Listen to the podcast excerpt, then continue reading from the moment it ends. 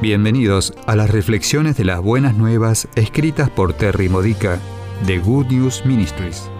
Te ayudamos a edificar tu fe para la vida diaria usando las escrituras de la Misa Católica. Visita gnm-es.org. Martes de la 32 semana del tiempo ordinario. El tema de hoy es ¿Cómo bendices al Señor? Porque amamos a Jesús, lo queremos complacer.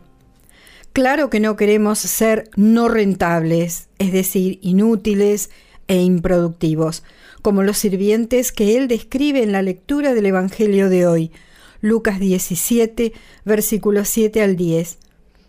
¿Qué tan rentable eres en la misión que te ha dado? El llamado para continuar su misión aquí en la tierra, en las circunstancias de tu propia vida.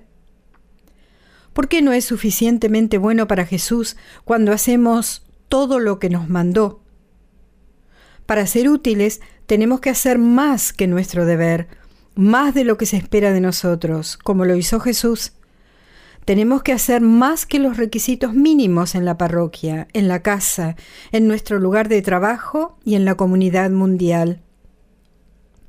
La mediocridad no es el distintivo de un cristiano realmente vivo. De hecho, me arriesgaría a decir que la mediocridad es un pecado, porque siempre, siempre, siempre tenemos que dar a Dios nuestro mejor esfuerzo.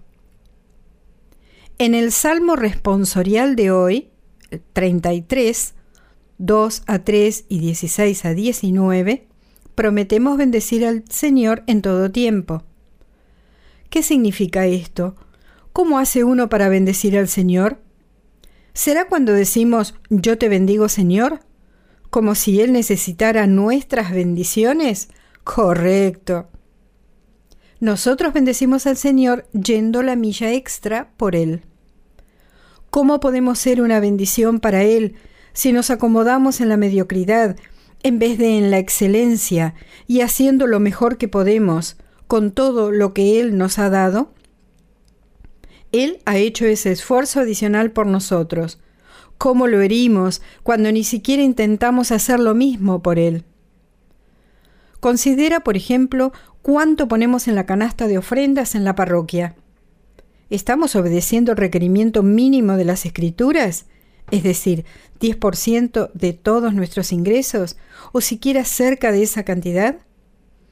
Un par de billetes no va a bendecir al Señor, a menos que nuestro ingreso sea menor a 20 billetes por semana. ¿Vamos únicamente a misa como si fuera una póliza de seguros que nos protege del castigo y del infierno? Eso no es bendecir al Señor. Tenemos un matrimonio que no ha sido sacramentalizado por la Iglesia porque no queremos esforzarnos para hacer todo lo que hay que hacer para recibir el sacramento del matrimonio. Eso no es bendecir al Señor. En los ministerios parroquiales estamos haciendo únicamente lo que tenemos que hacer, ignorando las necesidades de aquellos que no encajan perfectamente en nuestras políticas y procedimientos. Los eventos y proyectos de nuestra parroquia se están haciendo sin un espíritu de evangelización. Si es así, solo estamos cumpliendo con nuestro deber, y Jesús dirá que no servimos para nada. Oh, oh, el decreto sobre el apostolado de los laicos del Concilio Vaticano II dice, el miembro de la Iglesia que no contribuye según su propia capacidad al desarrollo del cuerpo debe reputarse como inútil para la Iglesia y para sí mismo. Párrafo 2. Oh, oh, de nuevo. Bendecir al Señor significa que estamos tan entusiasmados por lo que Él ha hecho por nosotros que sentimos que nunca estaremos en capacidad de hacer lo suficiente por Él. Este sentimiento de frustración santa nos motiva para servirlo por encima y más allá de lo que el deber pide. Esta insatisfacción divina es lo que nos transforma de servidores inútiles a amigos de Jesús, alcanzando todo el potencial terrenal. Como servidores útiles, queremos hacer una diferencia en este mundo por el reino de Dios.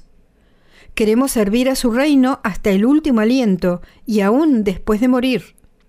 Y así, en el cielo, continuaremos con los ministerios de amor que empezamos mientras vivíamos en la tierra.